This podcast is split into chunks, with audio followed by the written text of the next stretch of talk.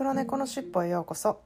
このポッドキャストではアメリカ在住歴30年近くになるまーちゃんがいろいろいてよしをモットーに日々感じたことをカリフォルニアからシェアしています。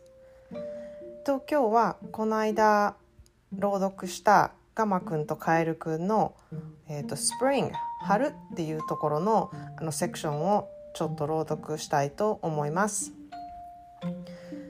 Spring Frog ran up to the path to Toad's house. He knocked on the front door. There was no answer. Toad, Toad, shouted Frog. Wake up! It is spring! Blah, said the voice from inside the house. Toad, Toad, cried Frog. The sun is shining, the snow is melting. Wake up! I'm not here, said the voice. Frog walked into the house. It was dark. All the shutters were closed. Toad, where are you? called the frog. Go away, said the voice from the corner of the room. Toad was lying in bed. He had pulled all the covers over his head. Frog pushed Toad out of the bed. He pushed him out of the house and onto the front porch. Toad blinked in the bright sun. Help, said Toad. I cannot see anything. Don't be silly, said Frog. What you see is the clear, warm light of April.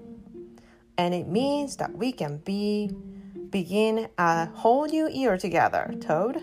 Think of it, said Frog.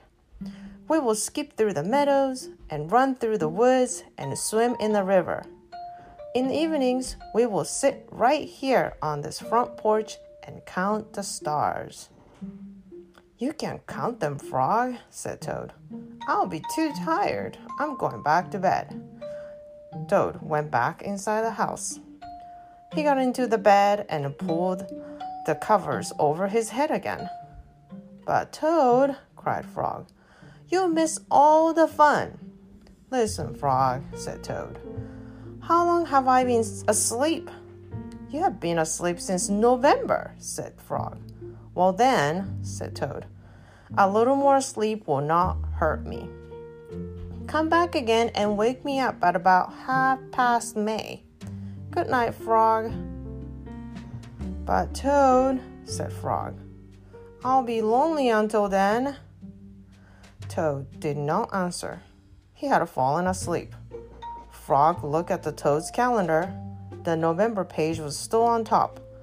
Frog tore off the November page. He tore off the December page, and the January page, the February page, and the March page. He came to the April page. Frog tore off the April page too. Then Frog ran back to Toad's bed. Toad, Toad, wake up! It is May now. What? said Toad. Can it be May so soon? Yes, said Frog. Look at your calendar. Toad looked at the calendar. The May page was on top. Why, is May, said Toad as he climbed out of the bed. Then he and Frog ran outside to see how the world was looking in the spring. The end.